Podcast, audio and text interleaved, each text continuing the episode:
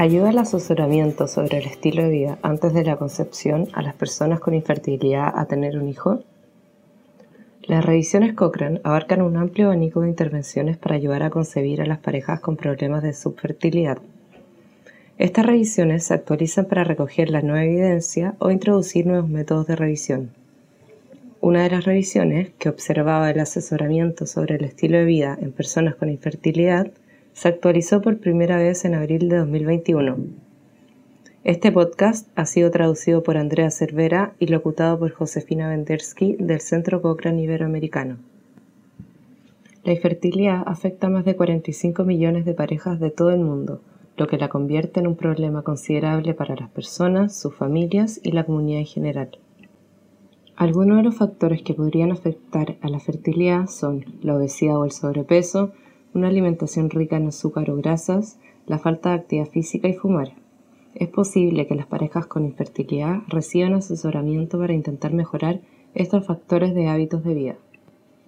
Sin embargo, faltan guías sobre qué consejos deben darse y cuál es su efectividad para mejorar las posibilidades de concebir un bebé sano de una pareja. Teniendo esto en cuenta, la revisión trata de determinar si el asesoramiento en estilo de vida antes de concebir mejora los desenlaces de fertilidad incluidos los nacidos vivos y los abortos espontáneos. También se observó el efecto del asesoramiento sobre el estilo de vida de parejas con infertilidad. Se hallaron siete estudios con 2.130 mujeres y hombres con infertilidad, pero solo un ensayo incluyó al hombre. Tres estudios evaluaron el asesoramiento sobre el estilo de vida antes de la concepción, que abarca una combinación de temas, mientras que los otros cuatro evaluaron el asesoramiento sobre un único tema, como el peso, el consumo de tabaco o alcohol. En general, la calidad de la evidencia disponible fue baja a muy baja por los métodos de investigación deficientes y la imprecisión e inconsistencia de los resultados.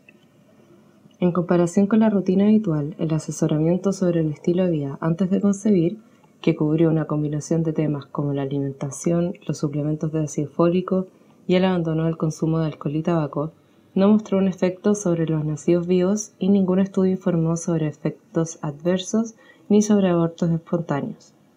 Además, puesto que la evidencia fue de calidad muy baja, se desconoce si el asesoramiento modificó la conducta en cuanto a hábitos de vida de las parejas.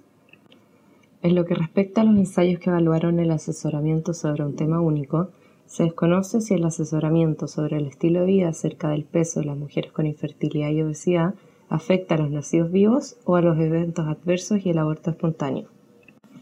No obstante, podría reducir ligeramente el índice de masa corporal, o IMC, de las mujeres con obesidad e infertilidad comparado con la atención habitual. En cuanto al asesoramiento sobre el estilo de vida antes de concebir acerca del consumo de alcohol y tabaco, existe poca evidencia para saber si es mejor o peor que la atención habitual.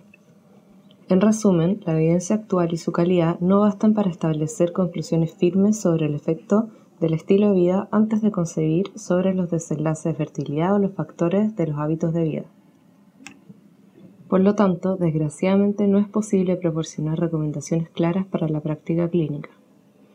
Sin embargo, la revisión actualizada sí que destaca la continua necesidad de ensayos aleatorizados de calidad alta que investiguen asesoramientos en hábitos de vida antes de concebir que abarquen varios temas combinados para determinar la efectividad y la seguridad en hombres y mujeres con infertilidad. Si desea leer más sobre la revisión actual y estar al tanto de más actualizaciones si se llevan a cabo dichos ensayos, puede consultarlas en la biblioteca cochrane.com y buscar asesoramiento en estilo de vida antes de la concepción.